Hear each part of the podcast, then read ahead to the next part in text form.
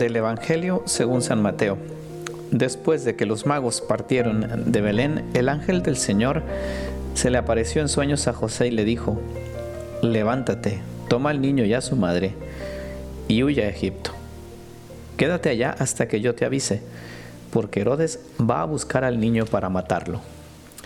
José se levantó y esa misma noche tomó al niño y a su madre y partió para Egipto, donde permaneció hasta la muerte de Herodes. Así se cumplió lo que dijo el Señor por medio del profeta. De Egipto llamé a mi hijo. Cuando Herodes se dio cuenta de que los magos le habían engañado, se puso furioso y mandó matar en Belén y sus alrededores a todos los niños menores de dos años, conforme a la fecha que los magos le habían indicado. Así se cumplieron las palabras del profeta Jeremías. En Ramá se ha escuchado un grito, se oyen llantos y lamentos. Es Raquel que llora por sus hijos y no quiere que la consuelen, porque ya están muertos. El día de hoy estamos celebrando dentro de la octava de Navidad a los santos inocentes, a esos pues primeros mártires después de la venida de Cristo. Y pues yo creo que el Evangelio nos presenta principalmente a los personajes de la Sagrada Familia, en especial a San José, y después a todos estos desconocidos que murieron sin quizás siquiera saber por qué. Y la primera lección que me deja este Evangelio cuando veo la figura de San José, pues es esa capacidad, o si se puede decir, esa docilidad que tenía para escuchar la voz de Dios y sobre todo para discernir cuál era la voz de Dios para después eventualmente hacer lo que Él le pedía. Esa familiaridad con Dios, esa capacidad de saber detectar en qué momentos nos habla y que muchas veces eh, pues nos falta cultivar porque en medio del día tenemos tantos ruidos, tantas propuestas, tantas cosas que no nos damos tiempo para verdaderamente escuchar qué es lo que Jesús nos quiere decir. Y la verdad es que es una tarea que como cristianos deberíamos de estar ejercitando siempre porque siempre nos toca tomar decisiones, nos toca discernir, nos toca dar pasos adelante o atrás pero lo importante es que al igual que San José tengamos esa capacidad para escuchar la voz de Dios y eventualmente para seguirla.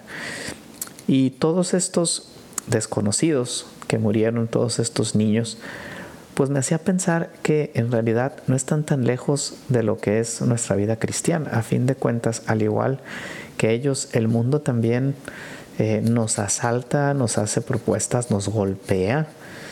Y estamos llamados, al igual que esos niños, a dar testimonio de Cristo.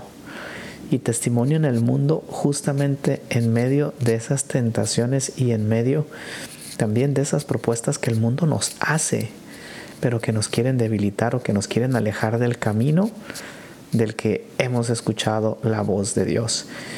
Y me preguntaba, en este dar testimonio, eh, pues qué es aquello que más nos cuesta, ¿no? De alguna forma me hacía esta pregunta, ¿qué es aquello que te dolería que Dios te pidiera?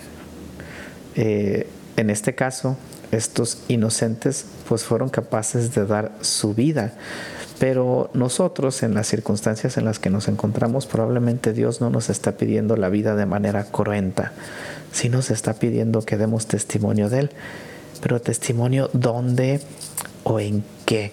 Y aquí lo unimos con ese primer punto del que hablábamos, es de saber escuchar la voz de Dios. ¿Qué es aquello, volviendo a la pregunta, qué es aquello que te costaría que Dios te pidiera? Quizá tu tiempo, quizá te costaría más bien dejar algún apego del corazón, planes. Eh, yo creo que en esta Navidad todos tenemos que hacernos también esta pregunta de cara a ese Jesucristo recién nacido. ¿Qué me cuesta dejar? ¿Qué me cuesta entregarle? ¿En qué me tengo que sacrificar? Y no tienen que ser cosas extraordinarias o raras. Quizás simplemente te pide pues que sea en algo sencillo, en algo de todos los días. Y ahí es donde tenemos que hacer pues ese cambio del corazón.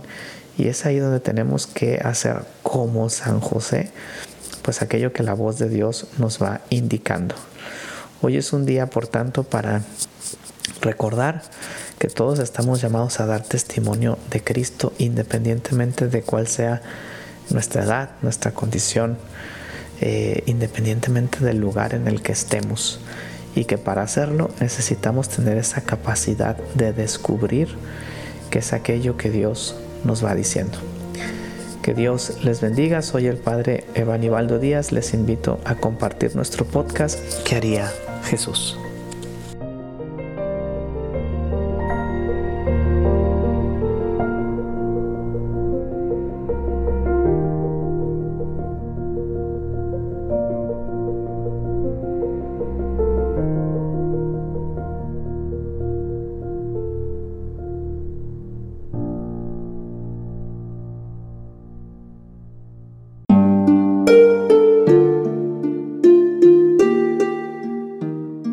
Hola, ¿qué tal?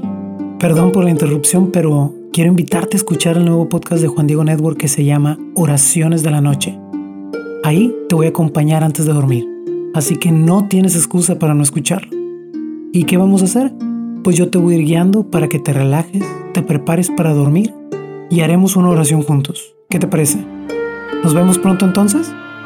Escúchalo en tu plataforma favorita. Solo sigue el link en los show notes de este episodio. Oraciones de la noche. No lo olvides, ¿eh? Nos vemos pronto.